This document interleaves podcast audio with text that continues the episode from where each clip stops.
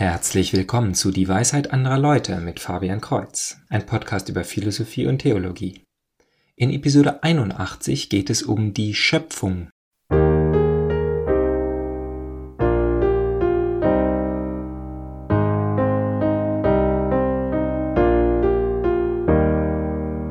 Fritzchen berichtet aufgeregt seiner Mutter von seinem Schultag. Ich habe gelernt, Gott ist ein Trichter. Aber Fritzchen, du musst dich verhört haben. Frage lieber morgen im Rallye-Unterricht nochmal nach. Am nächsten Tag kommt Fritzchen von der Schule und sagt, ja Mama, du hattest recht. Aber aus der Küche war's. Gott ist ein Schöpfer. Die meisten philosophischen Beweise für Gott beruhen darauf, was wir in der Welt sehen. Oder noch fundamentaler darin, dass wir eine Welt sehen. Dies alles braucht einen Grund, einen Anfang, und es sieht so aus, als wäre alles auf ein Ziel gerichtet. Gott, der Schöpfer, ist die Antwort auf die Fragen, die uns diese Welt stellt. Der Titel, mit dem Jesus Gott anspricht, ist jedoch nicht Schöpfer, sondern Vater. Und nach katholischem Dogma ist Gott in sich selbst bereits perfekt. Das bedeutet, dass er die Welt nicht erschaffen muss, zum Beispiel weil er sich so einsam fühlt. Er wäre auch Gott und ebenso vollkommen, wenn er die Welt nicht erschaffen hätte. Entsprechend kann die Welt auch irgendwann enden. Die Schöpfung hört auf, doch Gott ist auch ohne die Welt weiterhin Gott.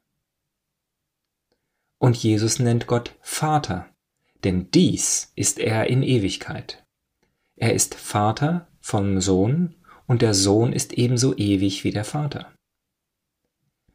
Jede Metapher bricht irgendwo zusammen, und bei dieser ist es unsere Intuition, dass der Sohn zeitlich nach dem Vater kommen muss. Bei uns Menschen lebt ein Mann mehrere Jahre ein eigenständiges Leben, unabhängig vom Sohn, eben in der Zeit, bevor er Vater wird. Nicht so bei Gott. Er ist immer Vater, das heißt, es gibt keinen Zustand bevor oder nachdem er den Sohn gezeugt hat.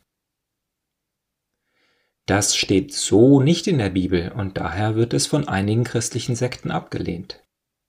Am nächsten zu so einer Definition kommt der Prolog zum Johannesevangelium, welches in der Weihnachtszeit gelesen wird. Im Anfang war das Wort, und das Wort war bei Gott, und das Wort war Gott. Im Anfang war es bei Gott. Alles ist durch das Wort geworden, und ohne das Wort wurde nichts, das geworden ist. In ihm war das Leben, und das Leben war das Licht der Menschen. Und das Licht leuchtet in der Finsternis, und die Finsternis hat es nicht erfasst. Hieran sehen wir zwei Dinge. Erstens, der Sohn ist nicht erschaffen, nicht Teil der Schöpfung, sondern er ist Gott. Zweitens, die Inkarnation, die Menschwerdung zu Weihnachten ist eine neue Schöpfung. Denn da Johannes sein Evangelium mit den Worten im Anfang war beginnt, deutet er an, dass sich das Buch Genesis wiederholt. Am Anfang hat Gott die Welt erschaffen und dann hat Gott eine neue Schöpfung gestartet. Die erste Schöpfung hat am ersten Tag begonnen und war am Sabbat zu Ende. Die neue Schöpfung, und besonders Johannes macht dies immer wieder klar, fängt ebenso am ersten Tag an, am Sonntag, dem Tag des Herrn. Doch was ist dieses ganz Neue, das vorher nicht Dagewesene, das mit dieser neuen Schöpfung erschaffen wurde? Nicht der Sohn, denn dieser ist ja wie gesagt nicht geschaffen, sondern gezeugt. Aber die Menschwerdung Gottes schafft etwas Neues, nämlich die Möglichkeit für den Menschen, Anteil an Gott zu haben.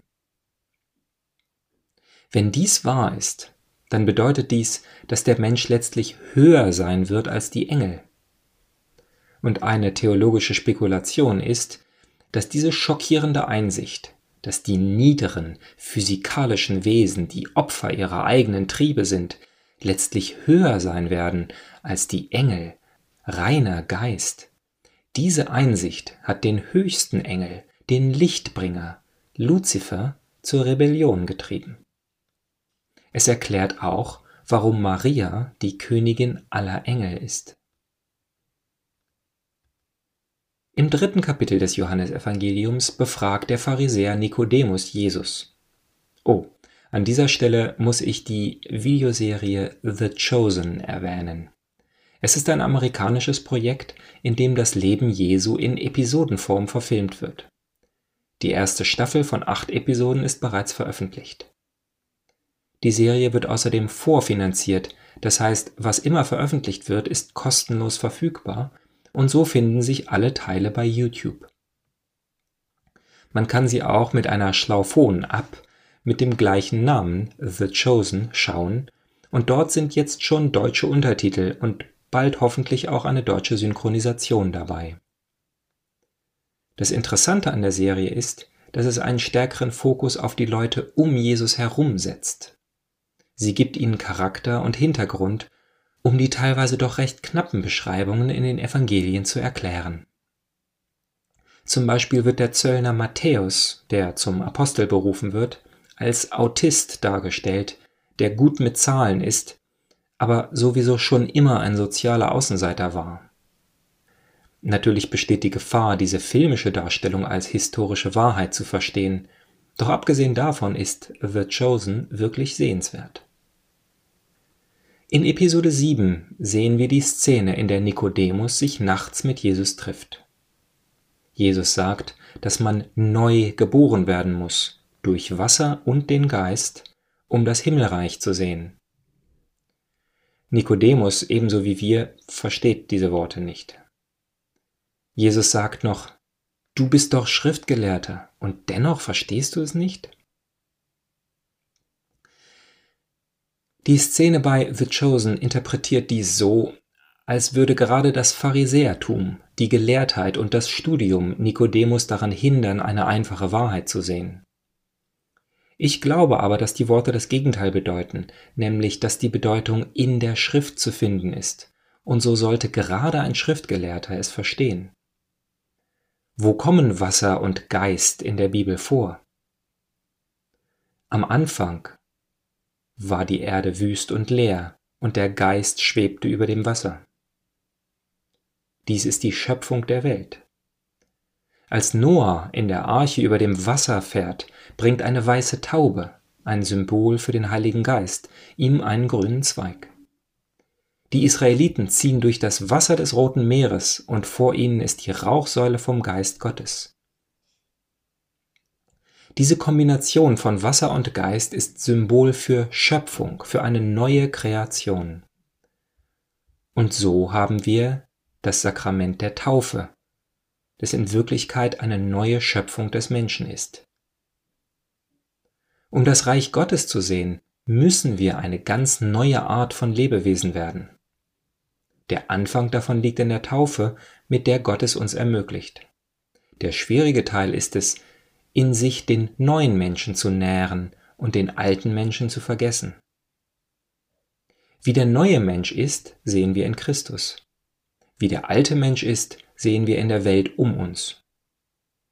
So wie wir Menschen in unserer gefallenen Natur handeln, dürfen wir in Zukunft nicht mehr sein. Damit habe ich schon alleine für mich nicht alle Fragen geklärt. Durch welchen Mechanismus geschieht diese neue Schöpfung? Wozu braucht Gott Wasser, um irgendetwas zu bewirken? Kann ein Mensch getauft sein, aber dennoch ganz in der Welt als alter Mensch leben? Alle Sakramente haben diesen Anteil, den wir nicht verstehen. Es gibt Theologen, die eine Erklärung für all diese Fragen haben, und das ist gut so. Für mich ist es nicht wichtig, dass ich alle Mechanismen genau verstehe, um sie kontrollieren zu können. Das Wichtige für mich ist, darüber nachzudenken und zu sehen, dass irgendwie alles zusammenpasst. Meine Erfahrung in der Welt und die in meinem eigenen Leben, die wunderlichen Erzählungen in der Bibel und schließlich die Art, wie Gott mit uns spricht. Wenn sich all dies immer wieder zu einem konsistenten Bild zusammensetzt, bin ich zufrieden. Haben Sie, lieber Zuhörer, dringende Fragen dazu? Senden Sie sie an dwal.fabian-kreuz.de Kreuz mit TZ. Also bis zum nächsten Mal, Gottes Segen.